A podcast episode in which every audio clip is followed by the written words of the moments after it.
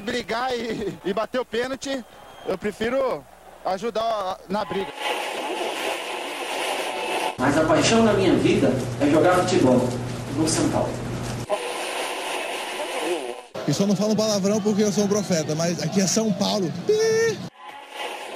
E começa agora mais um SPF Cast, o podcast da torcida tricolor.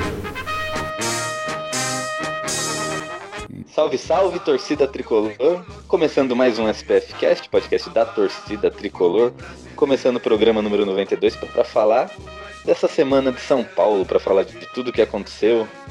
Tivemos títulos, tivemos é, juiz metendo a mão no jogo aí, tivemos derrota do São Paulo, tivemos especulações, tivemos bastante coisa aí que nós vamos comentar agora. Mas antes de começar, vou apresentar a nossa galera da bancada aí. Estamos aí hoje com o Beto Silva. Beleza, Beto? Salve Gil, salve torcida tricolor. Beto Silva que vos fala. Cara, meu fim de semana só não foi ruim porque as meninas do tricolor salvou, cara. Porque o masculino, o joguinho horrível. Mas fazer o que? Faz parte, né? Daronco sempre ajuda nós. Meu ídolo. Isso aí. E completando a nossa bancada aqui de hoje, ele, talvez o único podcaster de verdade aqui na nossa bancada hoje, o menino das táticas, não sei como eu chamo ele, Pedrinho ou Pedro Galante, mas se apresente aí, Pedro. Fala, Gio, fala, Beto, cara. O maior prazer estar aqui. É, tá enchendo minha bola aí desde antes de começar o programa. É, não é bem assim, mas a gente tenta. E vamos falar de São Paulo, né? A semana foi bem cheia, o título das meninas é, é muito legal de ver o crescimento da categoria, eu tenho acompanhado de perto. E o jogo do masculino, apesar da, da expulsão ali, que eu não concordo nem um pouco, acho que tem algumas coisas interessantes pra gente notar, principalmente nos primeiros minutos, e, e vamos falando sobre. É isso aí. Então bora lá, eu sou o Gil e vamos falar de São Paulo.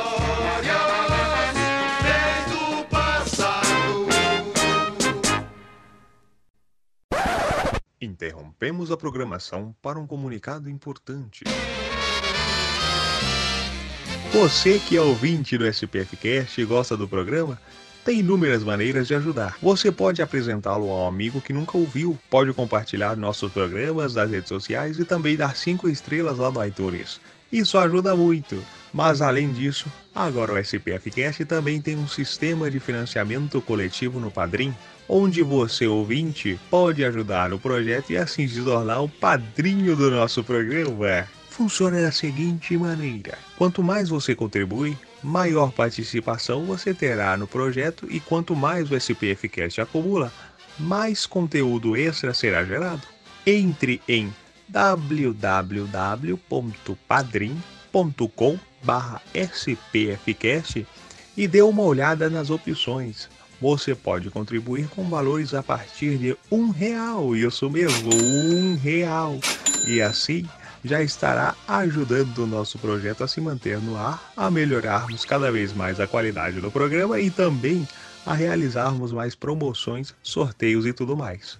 Acessem www.padrim.com.br Conheça nossos planos, seja nosso padrinho e continue ouvindo o nosso programa em ritmo de festa. Ah. Ai, é ritmo de festa.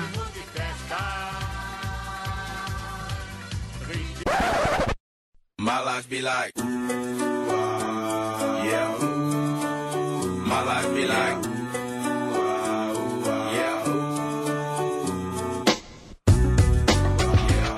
Salve torcida tricolor, você curte vídeos de zoeira, narrações e paródias relacionadas ao São Paulo?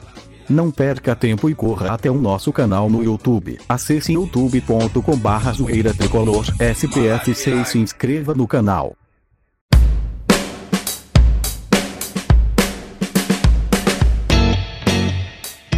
Então vamos, vamos começar, vamos inverter hoje. Normalmente começamos falando do futebol masculino, depois pulamos pro feminino. Mas hoje é um dia especial, uma segunda-feira pós título, né? Nosso primeiro título aí com as meninas, depois dessa nova reformulação do São Paulo na modalidade. As meninas venceram o Campeonato Brasileiro da Série A2, como a gente vem, vem falando, né? Todo o programa a gente abre espaço agora para falar um pouco delas, para dar essa força para a modalidade, para para passar para as pessoas né, que não acompanham muito, né, que o São Paulo também está lá, está no esporte feminino, que elas precisam dessa atenção, e a gente está aqui para fazer isso, para ajudar e para falar um pouquinho. E elas venceram o Campeonato Brasileiro da Série A2, ano que vem estaremos disputando a A1. O empate, elas empataram com a equipe do Cruzeiro em 1 a 1 lá, mas né, no agregado foi 5 a 1 é, sendo que a gente venceu o primeiro jogo aqui no Pacaembu por 4 a 0 né, como a gente comentou semana passada. Primeiro título das meninas, muita festa, muito legal lá a partida. Eu queria saber de vocês, né, o que, que, vocês acharam aí, qual que foi a, a sensação aí de ver, né, a gente que está acompanhando esse ano aí delas, elas ganha, venceram conseguiram acesso para o brasileiro no ano que vem, continuam disputando ainda o Campeonato Paulista. Né? E eu queria saber aí de vocês que, que acompanharam junto com a gente, que, que vocês. Qual que é o sentimento aí dessa, desse primeiro título delas aí, né? E aí, Pedrinho? Que que você... Cara, eu fico muito feliz. É, eu comecei, comecei a acompanhar o futebol feminino mais, mais de perto esse ano. A Copa do Mundo influenciou muito. Imagino que todo mundo que tem acompanhado a Copa do Mundo foi um, um ponto assim muito relevante. E, e, uma coisa que eu achei muito legal é como parece, parece muito acessível, né? É, que nem Pacaembu a gente teve Choque Rainha, que aliás é um nome que eu achei maravilhoso. É, entrada franca, cara. Foi, eu fui, foi um, um jogo assim muito, muito gostoso de assistir, um ambiente muito gostoso e eu fico muito feliz pelas meninas que tem é um elenco muito jovem do São Paulo, bastante promissor dentro do cenário do futebol feminino e já começar assim com título, é, já garantiu acesso para a primeira divisão, acho que não poderia ter um início melhor, né? É, exatamente. E o São Paulo foi para lá com a vantagem de 4 a 0. Muita gente já considera, considerava né, uma vitória ali, né? Sei que 4 a 0 é muito difícil de se reverter, né? Mas a gente conhece futebol, futebol a gente sabe que existem essas surpresas, né? E mas elas foram lá, conseguiram se portar bem, saíram atrás do placar. O Cruzeiro fez um gol no primeiro tempo, mas a nossa artilheira do time Otília foi lá no, no segundo tempo, fez um golzinho que acabou com todo, toda e qualquer reação né, da equipe do Cruzeiro. E você, Beto, acompanhou? Chegou a ver o jogo? Como é que, como é que foi? Ah, cara, eu vi o jogo, mas é complicado, cara, porque foi um jogo que eu já sabia o final, né? Antes do primeiro jogo, eu já tinha falado aqui que o Cruzeiro é nosso freguês há muitos anos. Então era um jogo assim que. Sabe, eu dei spoiler de mim mesmo, do jogo ali, então, meu. Já sabia, né? Então. É só bater palma que essas meninas são foda. Elas jogam muita bola, muita bola. É um elenco muito promissor que contratou a Cristiane, que foi a maior contratação aí para a categoria. E a Cristiane, infelizmente, está machucada, mas essas meninas mostraram que não vivem e não jogam só dependendo de uma jogadora, né? Então elas mostraram o quão forte, o quão a qualidade que elas têm e elas vão chegar longe. Fala pra você, o Paulista tá logo ali. Estamos chegando também. E quando a Cris estiver recuperada, aí que teoricamente ano que vem é Libertadores e Brasileirão dá um. Então, assim, vou ter que antecipar aqui de novo, né? Vou ter que já ver o final, que eu já sei o que vai acontecer. É isso aí. E aproveitando, que a gente está falando das meninas, essa semana também teve a convocação para a seleção brasileira e, e foi convocada a nossa revelação da base, é Yaya. Né? Craque, craque, menina, craque. Menina craque. Nossa revelação, até no feminino a gente está mandando as revelações aí para a seleção. Promissora demais. A Yaya, que foi fundamental aí nessa chegada nesse título brasileiro, foi convocada para a seleção. Tentei marcar para a gente falar com ela, mas uh, tava com a agenda cheia aí, né? Não, não conseguiu, mas a gente vai ainda falar, trazer ela aqui no programa. Uh, a... E 17 anos, né, Gil? Cara, 17, 17 anos. anos e ela. 17 anos. Eu fico maravilhado. É, você falou de agenda cheia. Foi campeã já e hoje já tava treinando com a seleção brasileira. Lá na Barra Funda. Então. Exatamente, mas a gente vai conseguir falar com ela aí com a ajuda da Renata. Para quem não sabe, para quem tá escutando a gente agora, temos dois programas aí atrás. Eu não vou lembrar o número, mas o Beto deve lembrar que nós gravamos com a Ari Borges, né? Que é nada mais Se nada não me engano, é 88 e 90. Isso, provavelmente. Se não for, procurem aí. É, gravamos com a Ari Borges, que não é nada mais nada menos do que a camisa 10 e capitã do faixa. time, né? Faixa. Tá com a faixa lá na. Só isso, só. Esquerdo. Gravamos um programa com ela, um programa somente falando dela, né, da carreira dela e do futebol feminino. Né, foi um, é um programa mais que já ele pode ser ouvido em qualquer período, né? E teve um programa que a gente gravou com ela falando mais do, do atual momento ali, do, do jogo, tanto delas quanto do, do masculino, né? Então foi um jogo mais sazonal esse, um programa mais sazonal. Mas, voltando a falar da Yaya, Pedrinho, você que tá acompanhando de perto aí, o que, que, você acha dessa menina aí, cara? Promissora, é, nossa base, 17 aninhos, tem futuro? Muito futuro, cara. Você mede pela convocação com 17 anos, né? Ela ainda tem dois anos de ciclo das categorias inferiores que podia ser convocada, mas a Pia já chamou ela para a seleção principal. E uma coisa que, que mostra como é especial essa convocação. A Pia chegou há pouco tempo, ela não se familiarizou com todas as jogadoras. É, grande parte da lista dela já foi pré-determinada pela comissão. Mas a Yaya ao que tudo indica, foi do, da partida que a Pia foi assistir do primeiro jogo da final. Então é, ela já saltou aos olhos não só meus, não só meus, mas também da Pia, que é uma referência dentro do futebol feminino. E sem dúvida ela tem muito futuro e vai se desenvolver muito na seleção. E aguardamos ela aqui no programa. Então, parabéns às meninas, parabéns pelo primeiro de muitos títulos. Acredito que o primeiro título desse ano, que esse ano ainda virá outro, né? Paulista aí tomara. E ano que vem é alçar voos maiores, né? A Série A1 tá aí, pra gente vencer também. E, e não sei como funciona, a gente vai pra Libertadores também? Não, se for, a gente ganha também. Né? Com certeza, ainda mais se pegar o Cruzeiro pela frente. É isso aí, parabéns meninos. É nóis. Uma felicidade muito grande poder erguer um troféu com uma equipe desse, dessa magnitude. É, fico feliz pra caramba pela, pelo que as atletas desempenharam durante toda a competição. Uma equipe que é muito sólida defensivamente, com um ataque muito potente. Né? É, agora comemorar bastante esse título, porque é, os adversários que a gente enfrentou foram muito difíceis e engrandeceram bastante a nossa vitória. Como foi trabalhar psicológico dessas meninas? Porque o primeiro jogo foi um resultado para casa, era um resultado elástico, elas não caíram naquele clima do no, Após o quarto gol contra o Cruzeiro, a torcida de São Paulo e São Paulo no Pacaembu, agitada como estava, gritaram é campeão. E a nossa conversa no pós-jogo na semana inteira foi que aquilo é coisa de torcedor. A gente sabia a dificuldade que a gente ia encontrar aqui a gente encontrou um time muito complicado pela frente e que a gente precisava se, se focar novamente para conseguir levantar essa taça. E as meninas respeitaram demais é, e conseguiram entrar em campo hoje com muita atitude para conseguir esse título. Obrigado.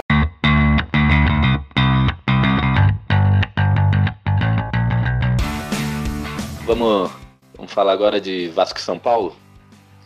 São Vixe, Maria. É, agora sorrimos, agora vamos para a parte para a parte mais preocupante né, do programa. Final de semana, domingão, jogo das quatro da tarde, jogo da TV, né? O famoso jogo da TV. Vasco da Gama e São Paulo, em São Januário. O São Paulo que vinha de cinco vitórias consecutivas, nove jogos sem perder, São Paulo nessa maravilhosa sequência foi pegar o Vasco. Pegou o Vasco desfalcado aí de Pablo, Pato, Toró e Hernanes, né? Quatro desfalques aí.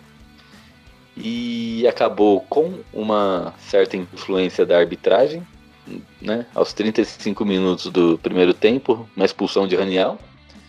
Uma expulsão meio esquisita, né? Pode-se dizer, porque teve ali um pé alto, tudo bem. Chegou a tocar, tocou, mas não, não sei se. Tipo, não, não chegou a machucar nem a tirar o, o jogador da jogada. Eu acho O que juiz. a questão é que ele tá de lado, né? Eu acho que isso é o principal. Que ele tenta esticar pra pegar a bola de lado e, e atinge a cabeça do cara de lado. Ele não pega aquele lance de frente, que é, aí é categórico pra vermelho. Eu achei muito estranho, muito exagerado pra vermelho. Não. Tem isso, e mais estranho do que isso ainda, que eu ia falar agora, foi a atitude do juiz. Que a princípio ele viu o lance e não deu nada. Exato. O VAR chamou ele, ele foi lá, passou cinco minutos, né? Quatro Eu fiquei cinco com a minutos. impressão de que esses cinco minutos era do VAR tentando convencer o juiz de campo. Então, exatamente. Ele praticamente até na- convencido ali. Você vê, ele devia ter uma leitura labial ali, ou a liberação do, do microfone, não sei se existe isso, se pode ou não pode, pra ver o que, que foi conversado ali. Porque você olhando de longe, parecia que eles estavam discutindo ali, um falando uma coisa, outro falando outra, até que ele tomou a decisão de expulsar o Raniel. É muito estranho, muito estranho. Parece que ele foi convencido a expulsar o jogador de São Paulo. E aí, Parece o. Não sei se vocês viram, tem o tweet do Eduardo Rodrigues, setorista de São Paulo no Globo Esporte, que ele fala assim: a conversa do VAR no Brasil. Aí tá tipo assim, ali, onde? Ah, viu? E os caras só assim nessas interjeições, sabe? E eu não duvido que seja isso mesmo. Eu não duvido que seja isso mesmo. É, então, Aonde? a- além, desse, além desse fato que foi determinante no jogo, né? Não que o São Paulo estava jogando bem, o São Paulo estava mal até, aí- até então, mas nós já vimos muitos jogos esse ano, São Paulo mal no primeiro tempo, chega no segundo resolve, né? Então, realmente, essa expul- expulsão foi determinante, sim, no resultado. O Vasco, né, que não tem nada a ver com isso, foi lá e meteu dois gols no São Paulo e ainda tivemos uma, um outro porém, uma notícia ruim para a torcida da São Paulina, que foi a, a lesão do Anthony. O Anthony ele saiu de campo lesionado, mas hoje já foi detectado que ele teve um trauma ali, né? Não chega a ser uma lesão. Então, logo mais ele tá de volta aí, boa notícia pra gente, né? Menos um jogador no DM. E agora eu queria saber de vocês aí. Pedrinho, você que é o cara das táticas aí, cara, da, da análise tática. O que, que você achou desse jogo mesmo? São Paulo mal até os 35 minutos. Curiosa- curiosamente, né? Depois que o Raniel foi expulso, o São Paulo fez as duas melhores jogadas do jogo, mas depois acabou, cara. Você tem pra É, dizer? cara, pra gente? é, é assim, eu acho que o São Paulo não fez bom jogo, isso não é dúvida. Mas acho que a gente também tem que. Que às vezes a gente foca muito no. A gente, como torcedor, acaba focando muito no São Paulo, né? O São Paulo fez um jogo mal, mas o Vasco fez uma partida muito boa, né? O Luxemburgo, todo mundo falava que tava jogando com quatro volantes, né? Colocou o Raul pela ponta direita e fechou muito bem o meio campo. O São Paulo não conseguia sair jogando de jeito nenhum, por mais que tentasse. É, aí o que eu acho que pode ser um problema ali, que o, o Cuca. Eu acho que é a grande lição do Cuca para esse, para esse jogo, que é uma coisa que aconteceu contra o Atlético Paranaense, contra o Ceará, é que ele joga ali com Liseiro, Tietê e Dani Alves, os três muito recuado para sair a bola. E ninguém, ninguém encosta no Raniel. Tanto que, que se você vê, o Raniel recebeu poucos passes. Ele foi dois, três, se eu não me engano. E aí fica difícil, né? Se você não consegue ligar com seu centroavante, você não consegue avançar para fazer jogada.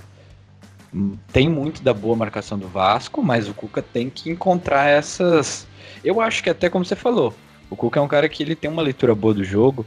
É, contra o Atlético Paranaense, a mexida dele decidiu o jogo. Eu acho que no segundo tempo, de repente, ele podia mexer e, e acabar mudando a história, mas a expulsão aí muda tudo, né? Aí com mais espaço para contra-atacar, conseguiu até e alguma coisa, mas aí sai, aí o Anthony sai é, depois do gol, né? O Everton, que é um cara que tem muita velocidade, mas decide muito mal com a bola. E Daniel Alves não é centroavante, né? Ficou muito complicado depois da expulsão. Realmente não dá pra. O time não fez boa partida depois da expulsão. Também não é pra dizer que, ó, tá tudo bem. Mas fica muito difícil com um jogador a menos. Exatamente. E Beto, e o Fran? Eu particularmente achei que ele não fez uma partida boa.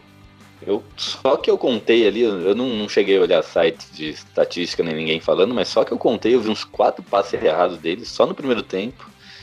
E eu, ele tava do lado do Thales, né?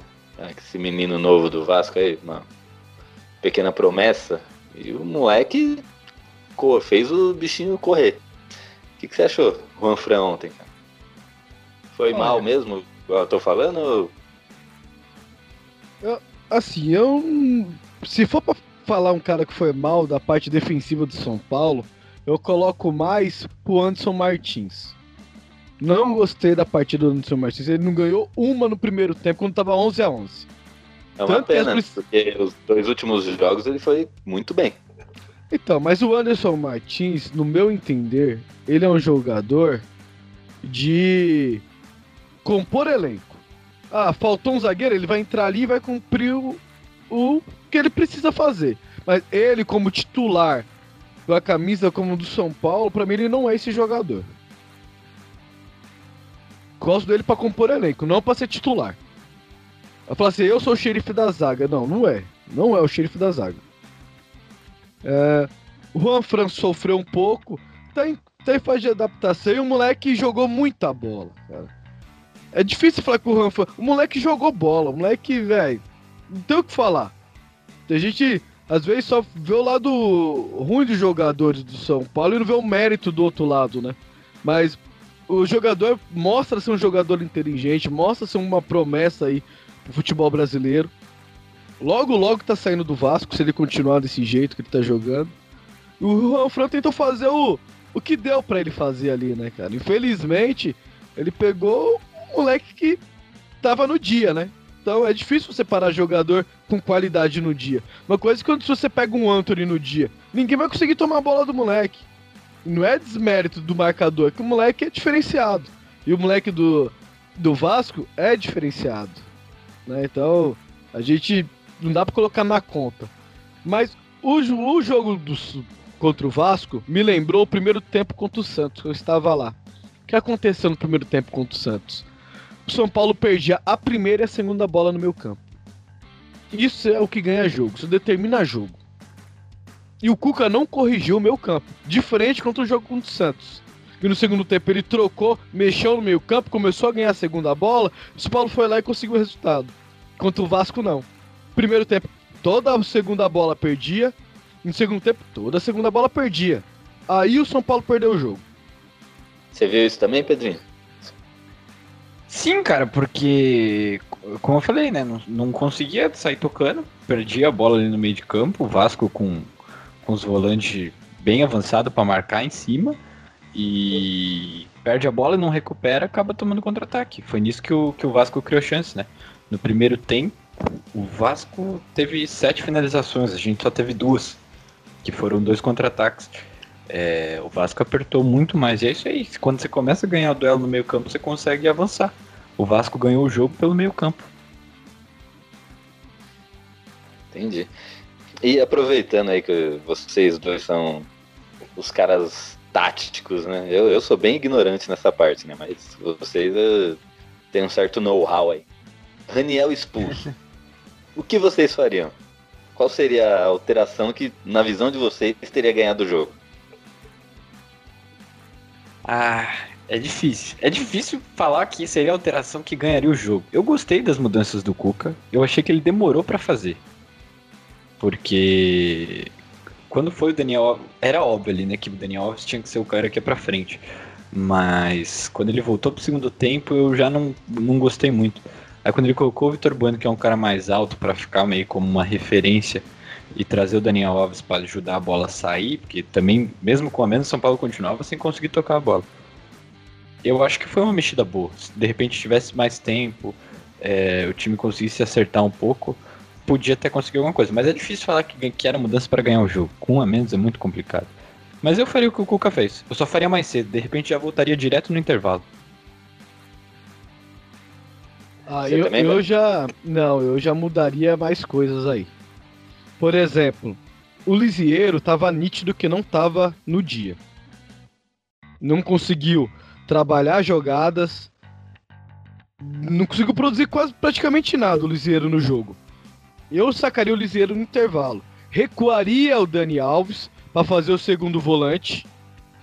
Aí eu co poderia colocar ou o Vitor Bueno ali pra armar, não para ser o, o cara de referência, referência. Porque ele não é esse jogador que ganha essa bola, ele não sabe disputar essa bola para ganhar. Né? Eu preferiria o Everton jogando de referência do que o Vitor Bueno. Porque o Everton vai brigar por toda a bola. O Everton acredita nas bolas perdidas. Você pode ver no jogo, você vê o Everton correndo muita bola e fala, pô, por que o cara vai correr nessa bola aí? O Everton corre, ele acredita na jogada. Então, já que é pra ficar, pra tentar tomar uma bola do zagueiro, trombar com o zagueiro, eu deixaria o Everton de referência. Que é o único cara ali do elenco que ia brigar por essas bolas aí, ia perturbar os zagueiros. E o Anthony, assim, se o São Paulo for jogar, fosse jogar pro contra-ataque, ficar fechadinho, tentar uma bola espetada, o Anthony não é esse cara. Se ele não quisesse colocar o Vitor Bueno centralizado, então você traz o Anthony pro, pro meio, onde ele consegue segurar, onde ele tem um bom passe. E aí você poderia colocar o Calazans, que não foi o Cuca que pediu o Calazans? Por que, que ele não entrou no jogo desse? Não é um cara velocista, não é um cara que joga pela beirada? A gente mal viu o cara jogar. Não dá pra julgar pelo um jogo que o cara fez. Não era um jogo pro cara jogar. O Everton Felipe, pra mim, não é jogador pra estar no São Paulo. Isso eu já falei aqui 500 mil vezes. Então eu mexeria mais nesse tipo, pelas características. Quem é um jogador que perturba? Everton, vai lá jogar lá na frente, vai lá brigar por bola. Quem é o cara do que vai ter o bom passe, vai conseguir ou achar o Everton numa posição boa, ou achar algum ponta correndo. Ah, o Anthony tem um bom passe. Ah, o Vitor Bueno consegue dar um bom passe. Ah, eu tenho o Luan no banco, então vou colocar o Luan de primeiro volante, deixa o Dani Alves para continuar no meio dando para dar o passe. E se libera o Tietê. Então, eu mexeria mais nesse sentido. Sim, concordo, cara. De repente, o Everton na frente é um cara que poderia brigar mais. E o Everton Felipe tem entrado também. Eu falei que concordo que eu, eu concordo mais com a questão do Vitor Bueno. Que eu acho que isso que ele fez de recuar o Dani Alves. Eu acho que tinha que ter feito isso. É, agora era o Igor Gomes no lugar do Everton Felipe, né? O Everton Felipe não tem. Não tem um argumento sequer para defender esse cara está no elenco. Ele não, não tem a vontade que, por exemplo, o Everton tem. É, não é técnico, não é veloz. Não sei porque o Igor Gomes ficou no banco para ele entrar. O Everton Felipe já tá errado por ser, ter sido o Diego Souza que trouxe ele. Já começa errado aí. o Diego Souza traz um jogador, quer dizer que vai dar merda. Uhum. Eu tinha até me esquecido, né? Tinha o Igor. O Igor também poderia fazer esse cara de meio. Você poderia usar o Igor como esse cara de meio para fazer o passe. E é um cara rápido. Aí você tem um Everton, que é um cara trombador. E é um cara veloz, que numa dessas a gente dá um, um lançamento e ele vai ganhar na velocidade. Poderia ser uma saída. Do que você deixar o Vitor Bueno ou o Dani Alves ali no meio dos zagueiros. Não é a dele. Dani Alves não joga de costa. Dani Alves joga de frente, vindo de trás. Ali ele vai render. De costa ele não rende. Ele não tem nem corpo pra proteger uma bola de costa. Os Igors, né? São dois, dois jogadores, o Igor Gomes e o Igor Vinícius, que estão tendo uma boa sequência, né? Mas de repente eles são sacados, né? Do, do Olha, time. Né? E se eu te falar que nesse jogo, até o Igor Vinícius entrando de ponta poderia render que ele, ofensivamente, ele é bom jogador. Ele tem os seus pecados defensivamente, mas São Paulo precisando de velocidade pelo lado direito, por exemplo, era uma opção. Ele poderia ter entrado antes. para jogar como ponta. Porque Everton, mano, Everton Felipe, cara. Ele foi tentar dar um passe de três dedos, cara. Que coisa horrível. Ele deu um dedão na bola, cara. Não pegou efeito, não pegou nada. Eu olhei aquilo e falei, meu Deus. Onde. Que várzea, cara. Que várzea. Nossa. E teve um jogador também que esperou sua chance, né? Esperou meses a chance de poder mostrar seu futebol e quando teve não. Não, não vi nada, né? O famoso Léo Pelé. Bem abaixo, cara bem abaixo. Vocês acharam? Você, você falou do Juan Fran. que eu acho que também não fez uma das suas melhores partidas. Eu acho que o Juanfran ainda tá se adaptando.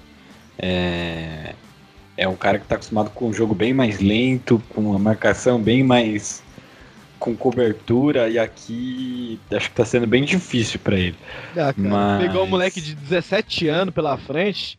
Sim, porra. também tem isso. O, e o Thales, porra, o Thales comeu a bola, como você colocou, tava no dia. Isso né? é uma coisa de pensar antes do jogo, né? Pô, será que o Cuca não sabia disso?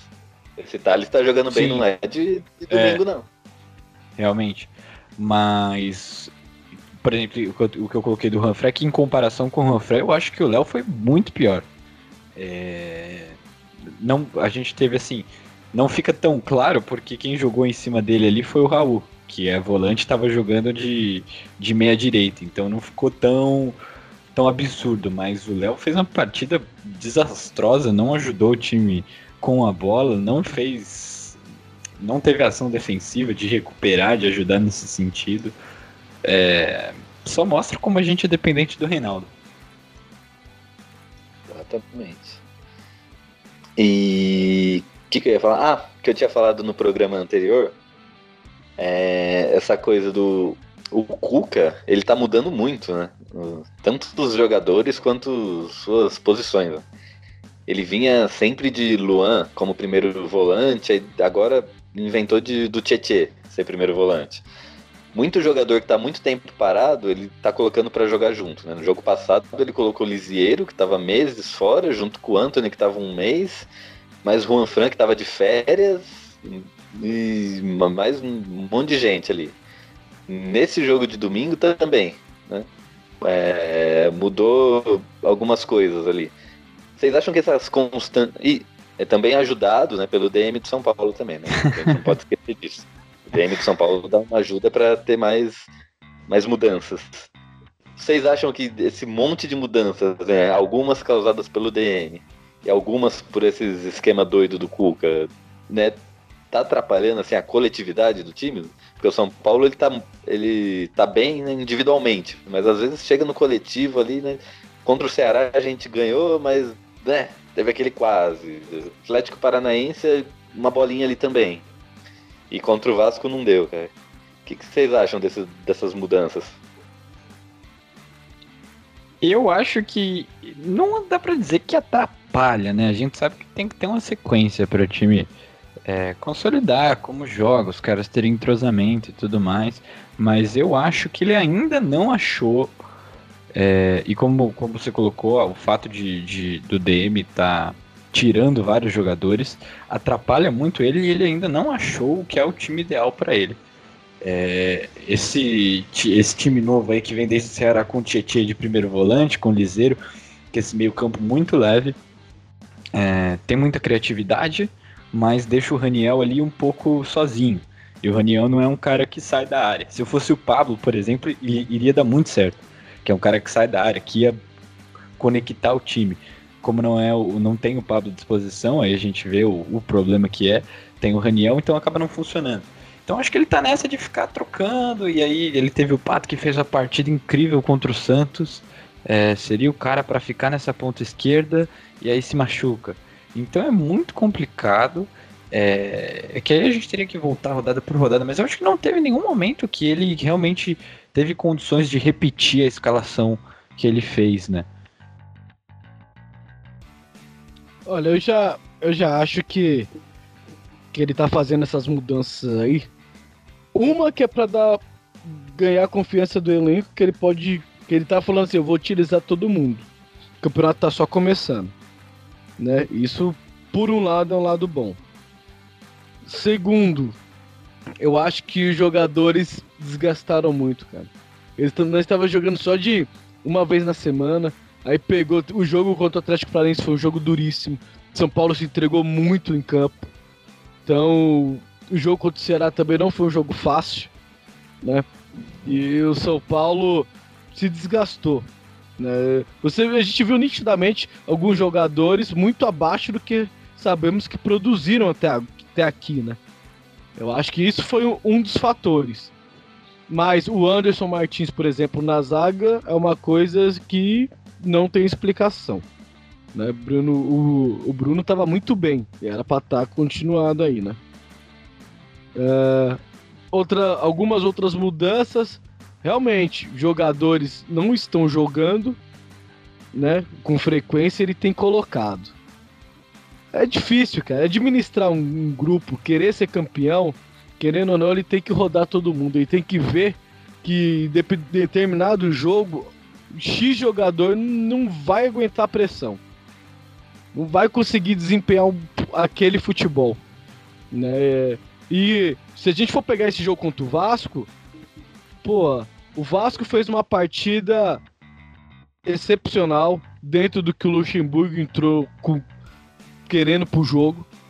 A torcida cantou o jogo inteiro, fez um caldeirão em São Januário. A gente tem que falar também do Vasco deu trabalho lá, gritou, fez o caralho a quatro lá no jogo.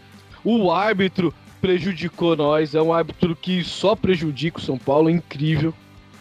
Né? E o São Paulo não conseguiu jogar. Não conseguiu jogar.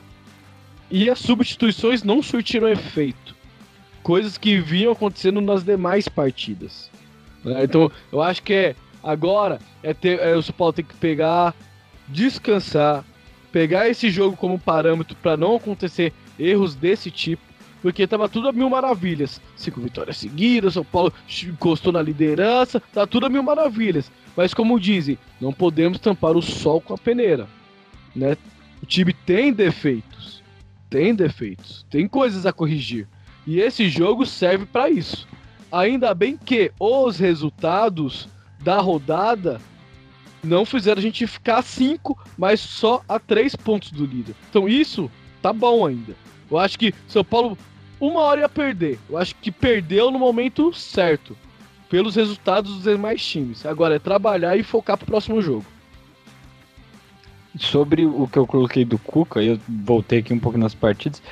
É, pelo que eu acompanho das coletivas dele, é claro que é um pouco do que ele fala, um pouco também do que eu imagino que ele pensa, não dá para dizer exatamente, mas eu acho que pro time que ele pensa em ter de São Paulo, a última vez que ele teve todas as peças e que ele fez um bom jogo com essa galera foi o primeiro tempo contra o Palmeiras, né? Que justamente tinha o Pablo, que jogou pra caramba esse jogo, é, tinha o Pato, o Anthony também, os dois muito bem jogando por dentro. E desde então a gente teve contra a Chapecoense, que começou no primeiro tempo muito fraco, fez as alterações e, e, e incendiou o jogo. Contra o Fluminense, que é um jogo que ganhou porque caiu um pênalti do céu.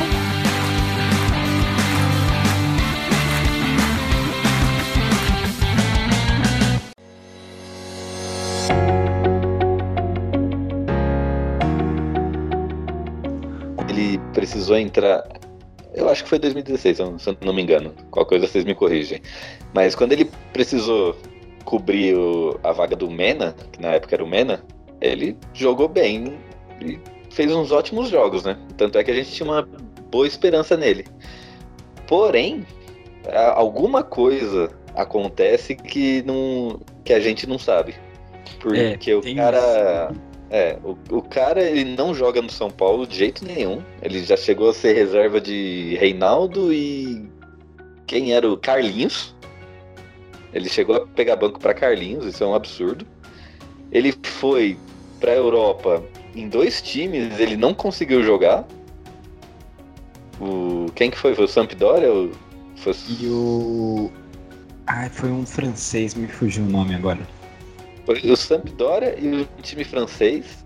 Ele não conseguiu ser titular lá. Tipo, ele foi lá e ficou seis meses e, e, jogou, e jogou dois jogos. Né? Acho que são mais ou menos esses números. Então, alguma coisa tem. Alguma coisa tem. Ou esse cara não treina, ou ele tá com algum problema, né, de, sei lá, metido com alguma merda aí, ou é, bebida, ou balada, ou talvez drogas, não sei. Droga não, porque senão pegaria no doping, né? Mas alguma merda tem, cara. Alguma merda tem. Então, e, e, como você falou, você, a gente tem boas lembranças, mas são boas lembranças de três anos atrás. Então, se a gente parar pra analisar, ele, a última partida dele foi há três anos atrás. Então vai saber como esse cara tá hoje. Uma coisa eu posso te dizer, ele tá sem confiança. Porque na época ele era um bom jogador, jogador com bastante potencial, porém saiu do Grêmio por suas noitadas, né? Por ser polêmico. Veio para São Paulo, início jogou bola, depois se perdeu, né? Teve a oportunidade de jogar fora do país, jogar na Europa, em dois países e não conseguiu convencer ninguém. Então, a, a confiança do jogador tá lá embaixo. Tá muito lá embaixo. Mas e... será que é a confiança ou o futebol tá lá embaixo? Então, uma, é uma, coisa, coisa leva a outra, né, Gil? Uma coisa é você ir para Europa e pegar banco num Sevilha. Agora você vai num Torino e vai para um time de baixo calão na França e continuar sendo no banco, é sinal de que você não tá jogando nada, cara. Então. É eu, mais... eu acho, minha opinião, minha opinião. Não. E você não tá errado, né? Nesse contexto, é, tá certo a análise. Só que não é só. Quando a confiança do cara não tá boa, o futebol também sente. O cara sente no futebol dele. É, isso é, é ruim. É difícil a gente, a gente falar do, do Júnior Tavares, cara. Eu gostaria de uma nova oportunidade pro cara. Eu também sou um dos caras que apreciou bastante o futebol dele na passagem dele aqui, na primeira passagem. Então é difícil, mas a gente não sabe o que, o que tem a mais lá dentro, né? É, isso é esse mas, é, mas todo jogador, pra mim, eu acho que merece a segunda chance, cara. Põe o cara lá, um, dois jogos, vamos ver como é que o cara se sai. Porque qualidade técnica a gente sabe que ele tem, né? É, isso é.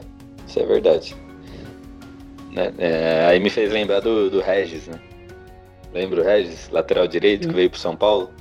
Sim. Parecia a nossa solução da lateral direita. E de repente o cara. Fez bons jogos, mas. Fez ótimos jogos, né? Mas aí deu um problema uma vez, ficou afastado, voltou. Aí deu problema a segunda, aí o São Paulo man... é, mandou ele embora, aí foi pro São Bento, deu problema lá também. Parece que tá com problema até hoje. Parece que já fugiu é, da clínica. É, ele chegou lá, mas ele chegou bem. Quando ele chegou no São Bento, ele jogou, chegou bem também. Jogou, era atacante lá, fazia gol, decidia alguns jogos pro São Bento. Aí voltou a cair na perdição, a, a ter problemas extra-campo. Aí foi internado. Não, antes dele ser internado, foi aquele caso lá que ele foi parar na delegacia. Lembra que ele, que ele agrediu lá os vizinhos, lembra disso? Ele foi pra delegacia, aí ele voou, aí colocou a cabeça no lugar, voltou a jogar e deu trabalho de novo, aí depois foi pra uma clínica, aí depois saiu da clínica. Aí ele saiu do São Bento, foi para um outro time, deu trabalho, aí voltou pro São Bento de novo, aí deu trabalho de novo. Assim, jogadores com potencial, mas que sei lá, se deixam levar por poucas coisas, né? Falando de lateral esquerdo, temos uma notícia aí que vale muito a pena ser, ser comentada hoje, né? King Naldo, é, King Naldo recebe proposta de clube árabe. O São Paulo já recusou uma proposta de, acho que foi 2,5 milhões de dólares uma proposta do Al, Al Ali, Al Ali, acho que é assim que se fala. São Paulo recusou uma proposta pelo Reinaldo, porém saiu na mídia aí que a negociação segue, né? Então talvez eles aumentem essa, essa proposta aí. Para o São Paulo, né? Esse dinheiro viria em boa hora se aumentar a proposta. Porém, o Reinaldo saindo, o que é que sobra? Léo Pelé?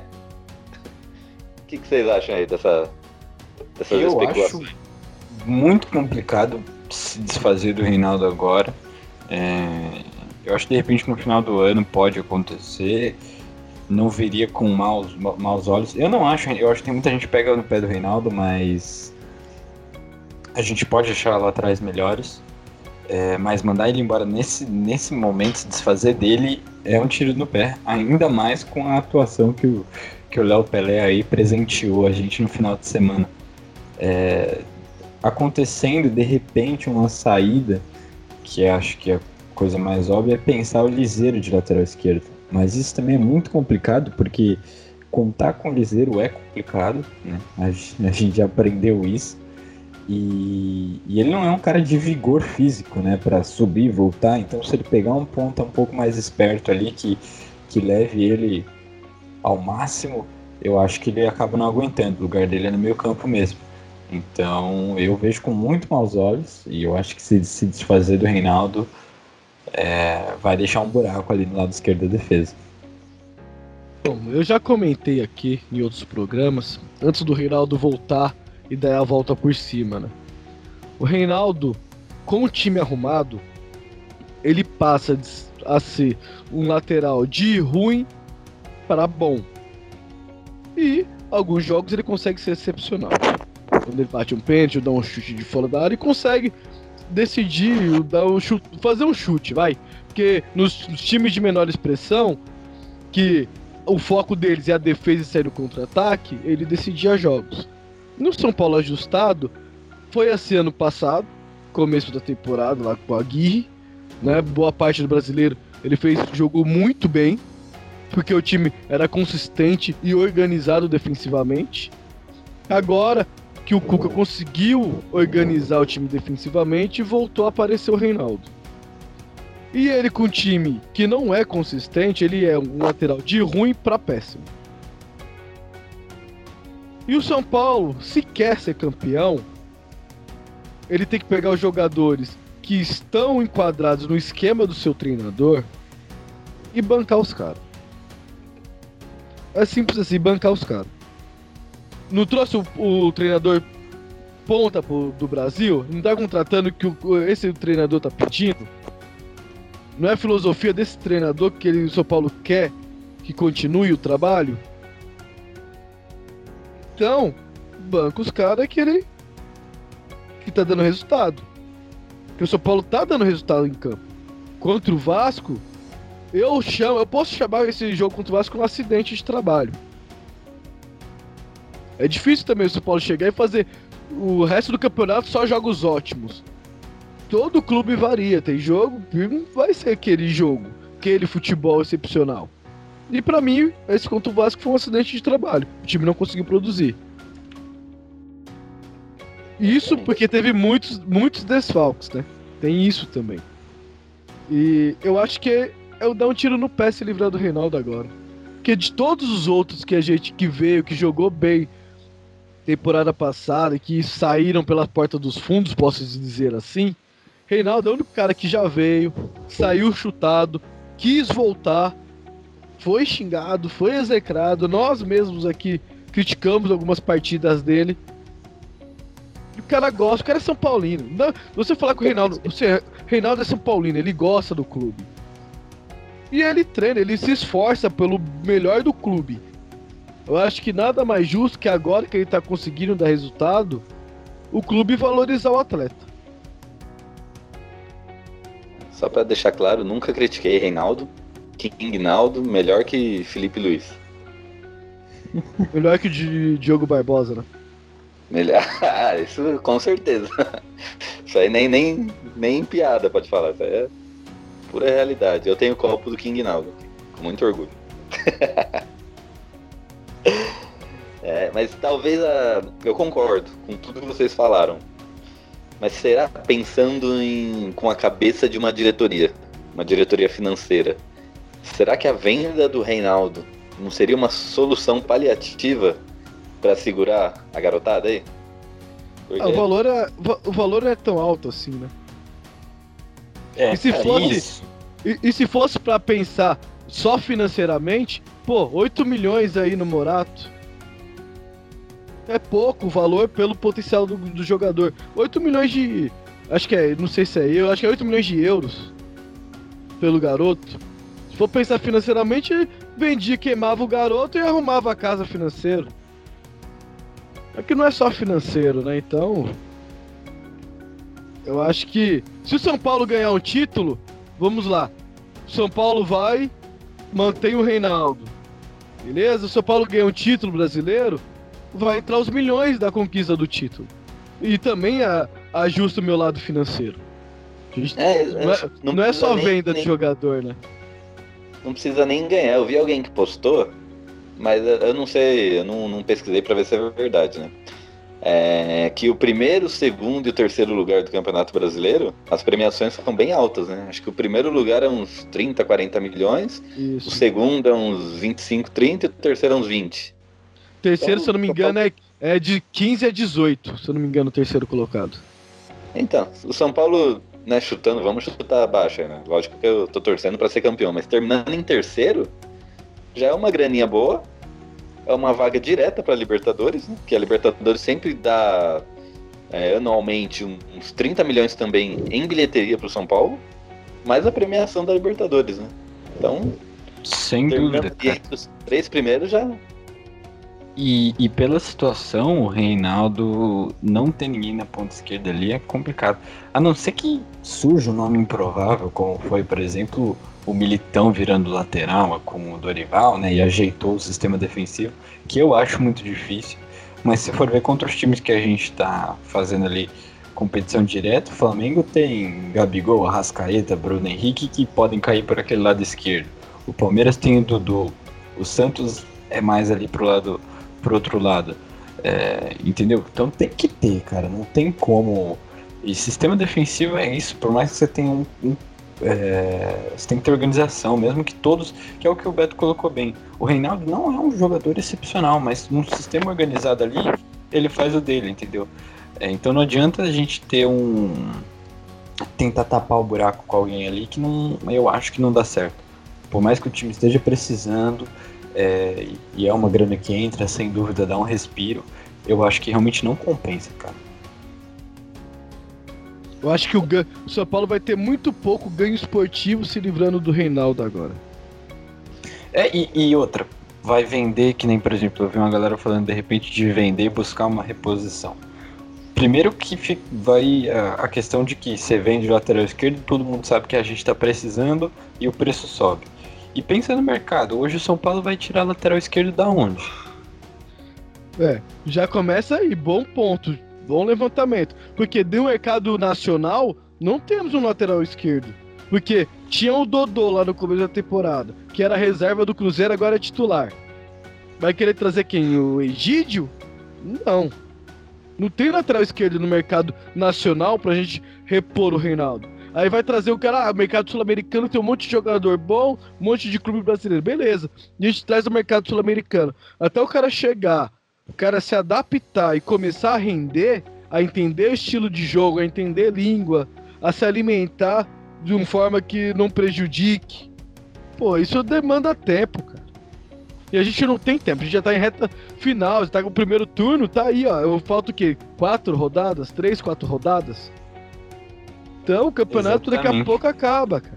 Não tem esse tempo de adaptação. Tem que Mas chegar pra jogar. sim, a fórmula para exatamente para o momento agora é chegar para jogar. Agora a fórmula para resolver num período mais longo essa posição de lateral esquerda ah, é um pouco parecido com o que não é o melhor exemplo falar da lateral direita porque né, chegou o Daniel, chegou o Juan Fran, mas a gente teve o Igor que foi uma contratação que veio de um time de série B. Então olhou para o mercado nacional ali embaixo, que é um cara jovem com espaço para crescer. É, e eu sou um grande defensor do Igor, né? apesar de muita gente criticar, ele teve as duas expulsões, isso acaba pesando muito também, é, mas sempre fez atuações muito boas, eu sempre defendi. E o São Paulo, se quiser ajeitar essa posição de lateral esquerda, tem que buscar um cara nesse sentido. Vai ver na Série B, na Série C, é, tem gente jovem aí que, que tem muito potencial. Você pega o exemplo do Atlético Paranaense, que vendeu o Lodge pro Atlético de Madrid já trouxe o Abner da Ponte Preta, que é um lateral, tem 19 anos e, e tem muito potencial. Então é esse- essa visão de mercado aí que tem que ter para não acontecer isso, entendeu? São Paulo tá numa posição agora que se livrar do Reinaldo, não tem quem colocar. E mesmo assim, esses jovens aí é pra crescer, entender futebol lá, é pra ter um cara lá pra ele aprender com esse cara, igual o Igor tá fazendo agora. Eu também sou um defensor do Igor. As expulsões eu não coloco na lista, que pra mim foram foram corretas, ele tinha que matar jogado. Claro que no melhor dos mundos ele ia ler, a- le- conseguir ler antes a jogada e antecipar ou tentar matar mais mais longe da área, né? Mas Igor, é, jogador jovem com bastante potencial. E eu tenho certeza, se ele continuar focado e escutando conselhos dos demais, com certeza aí eu dou, sei lá, dois anos aí pra ele pegar aquela lateral direita ali e ser dele, né? Na esquerda a gente já não tem, a gente não tem esse, essa jovem promessa, que é, pô, aquele garotinho ali, ó, sei lá, ele tá, treina ali entre os profissionais, ou é da base, a gente não tem Que esse era lateral. pra ser o Júnior Tavares. Que era pra ser o Júnior Tavares. Hoje, era pro Júnior Tavares tá pegando bastão, por exemplo. Da época que ele chegou. Ou se não, tá quase lá. Isso aí. Então, meus amigos, batemos uma hora aqui de programa, né? Já vamos, vamos caminhando pro, pros finalmente. Então, Pedrinho, queria que você desse suas considerações finais aí a respeito dessa semana do São Paulo. Se já é, fizesse seu jabazinho do, da onde conseguimos te encontrar, de onde conseguimos te encontrar na internet, né? Seus podcasts que você participa, blog, seu WhatsApp para as menininhas e tudo mais que você queira falar aí, cara. Porque vamos fechando por aqui já para terminar mais essa programação, que semana que vem tem mais. Quando a gente a gente chega, bate uma hora aqui, a gente já começa a fechar o programa, que senão, se ficar muito longo, ninguém escuta. Padrão, padrão de podcast. Padrão de podcast. É, isso aí. Não, Fica à vontade. A semana foi cheia, né? Acho que a gente falou bastante. É, como eu coloquei, muito legal o título das meninas. É um convite pra galera acompanhar o futebol feminino. O São Paulo vai melhorando aí. Perdeu aqui, mas tá, tá tudo certo. É, pô, agradecer primeiro o convite aí. Fico muito feliz de participar. É, eu escuto o podcast direto aí. E é muito legal estar aqui da- do outro lado, né? Pra quem quiser me acompanhar, tô principalmente no Twitter como arroba Pedro17Galante. É, escrevo análises sempre do, do futebol masculino, do feminino. Ainda tô me ajeitando para conseguir escrever, mas sempre que possível também escrevo lá no MW Futebol, que inclusive tá com parceria no pod, com o podcast aqui, né? Opa, a gente já, já, já vai falar nisso aí já. Ih, já adiantei, já adiantei. Spoiler. E, e também participo Tá do podcast. aparecendo a lá- final do feminino, pô. Eu já sei o que vai acontecer no final. E também participo lá do Player 1, podcast de games do Imigrantes. É, eu falo, o Player 1 é uma família, é uma coisa maravilhosa, é muito é divertido, é informativo. Então, se você gosta de games, se você não gosta também, quer conhecer um pouco, fica o convite aí pro Player 1, que é um projeto muito maneiro. A gente terminou a temporada semana passada, então a gente tá no período de, de se ajeitar para começar de novo, mas tem- já tem episódios muito legais lá e episódios atemporais, então vale a pena dar uma conferida. Isso aí, Beto, você que é fifeiro, escuta lá que os caras são bons. Ah, cara. bom. Vou, vou escutar sim. Eu vou até dar uma dica lá, né, velho? Porque falou FIFA é com nós Ih, mesmo. É nós desenrola. Nós- no FIFA a gente começou. desenrola, velho. Todo Começou. FIFA que eu, que eu tenho, fiz. Você quer me achar? É primeira divisão, pai. Abaixo disso, e eu subo, só subo com título. Se eu subir sem título, eu deixo cair pra me subir com título, pai. Aqui, o bagulho é osso. No FIFA é osso. O- eu jogo Maiden também, né? Dá- Só que Maiden ali, né, a gente tá na, na adaptação ainda. O- Referente aí à semana tricolor, queria agradecer meus companheiros de bancada. O bate-papo foi bem informativo hoje, né? Bem tático, do jeito que eu gosto. É, quando, É. quando eu não tá, o negócio flui. Flui, flui lindo. O Will só estraga, cara. Você é louco. Só que eu tenho que, que falar uma coisa aqui. O Will conseguiu ir na Arena da Baixada e ver a vitória do São Paulo, cara. Ele que é o famoso pé frio aqui do, do podcast. Toda vez que vai ao estádio, São Paulo perde. Já temos fatos e fatos decorrentes sobre isso. Ele deve ter ido pra São Januário. Eu acho que o acidente de trabalho do caso dele foi contra o Atlético. Agora, um recado para os nossos ouvintes. Sei que vocês escutam e vocês gostam aí do nosso programa. Apresentem para os seus amigos. Porque a mídia hoje só fala mal do nosso tricolor. Até agora eu não vi ninguém falando que São Paulo foi prejudicado contra o Vasco. Só vi os caras falando que. comp- Ah, foi- o São Paulo reclamou lá contra. O São Paulo não falou nada contra o Ceará e agora compensou. É isso que eu tô escutando aqui nas mídias esportivas. E querendo ou não, foi um erro. No Ceará foi um erro, a gente veio aqui e falou. Foi erro. Pra gente, foi o pênalti. E, mesmo, e a, a mídia ficou em cima que o São Paulo foi beneficiado, o São Paulo é beneficiado, que o diretor era do CBF São Paulino, o São Paulo é beneficiado. E agora ninguém aparece. Ninguém fala nada. Você liga, só falam do, do cheirinho da gambazada. Só isso que eh, as mídias esportivas da TV fala. Então você que é ouvinte, apresenta pros seus amigos, cara. Não fica poluindo a mente. Ou se não, só ouvindo de outros times aí, nas outras mídias, não. Ou se não for a gente, apresenta tem um monte de mídia aí, de um monte de São Paulino. A gente eu acho que tem que se fortalecer e crescer todo mundo junto. Porque querendo ou não, todos fomos, falamos de São Paulo. Isso aí. Falou, falou bonito.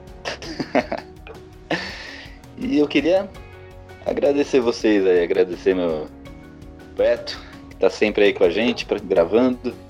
Pedrinho, obrigado pelo convite. Sinta-se convidado para todo e qualquer outro SPF Cast aqui. Toda segunda-feira a gente tá aqui.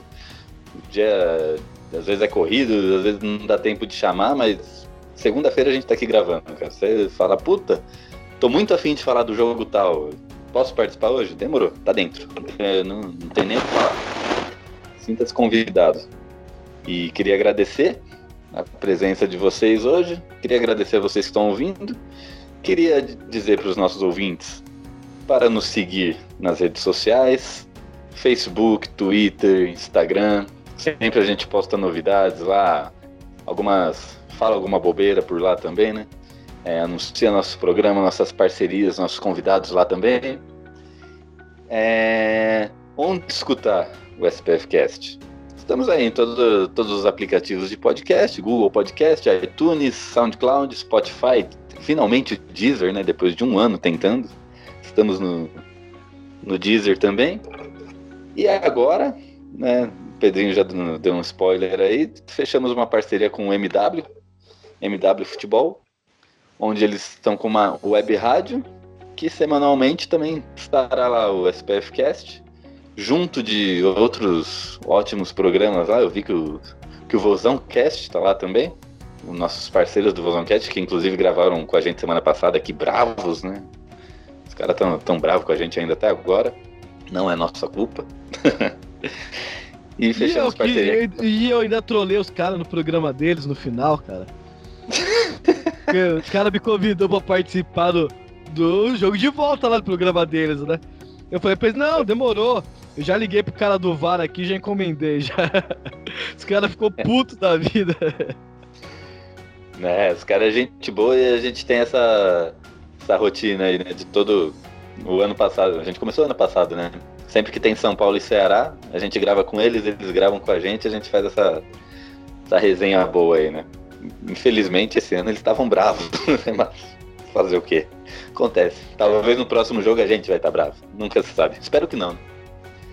Mas é isso aí. Então, queria agradecer todo mundo. Muito obrigado aí por, por, por nos acompanhar. Deixe seu, seu pitaco aí. E não, não falamos, né? Esquecemos do, do bolão pro próximo jogo. Próximo jogo é São Paulo e quem? Grêmio, São né? Paulo e Grêmio, São Paulo e 11 Grêmio. horas. No 11 sábado. horas da manhã do sábado. Se fosse no domingo, que a gente tava me escalando, velho. Mas no Qual sábado palpite? é. Grêmio, velho. Oi? Qual é o seu palpite, São Paulo e Grêmio? São Paulo e Grêmio. Pô, pior que é um joguinho bom pra assistir, velho. Caramba, acho que sei não. Bom, acho que o São Paulo vai ganhar aí. Ah, Morumbi, jogo contra o Vasco, não jogou nada, vai, vai mostrar serviço, vai mostrar que ah, tá tudo em, em ordem a casa. 3 a 0 Isso aí. Pedrinho, seu palpite pra São Paulo e Grêmio? Cara, eu tô menos otimista porque eu acho que a gente não vai ter centroavante pra jogar esse jogo aí. Ah, é, Mas tem esse detalhe, né? Eu acho que a gente acaba ganhando de 1x0, assim, jogando em casa, o Grêmio tá focado nas suas copas aí. Eu acho que, que a gente fatura por 1x0. É isso aí. E vamos finalizando a SPFcast por aqui, com o meu palpite. São Paulo 6, Grêmio 0. Até a próxima semana e é nóis. Ô, ô, Gil, não, antes de terminar, cara. Pior que a gente Diga. não falou, não falou disso, então vamos falar rápido. Pro jogo de sábado, quem vocês colocariam de centroavante? Reinaldo. Eu e acho quem que vai vão- de lateral? Aí fudeu, pô. eu forçaria a volta do, do Pablo. E pelo que eu tenho lido aí, acho que é o que vai acontecer. Ou do É. Toronto. Agora o Breno faz falta. Mas é isso aí. Então, até semana que vem e a gente vai ficando por aqui. Aquele abraço. Fumos. Um, dois, três, e-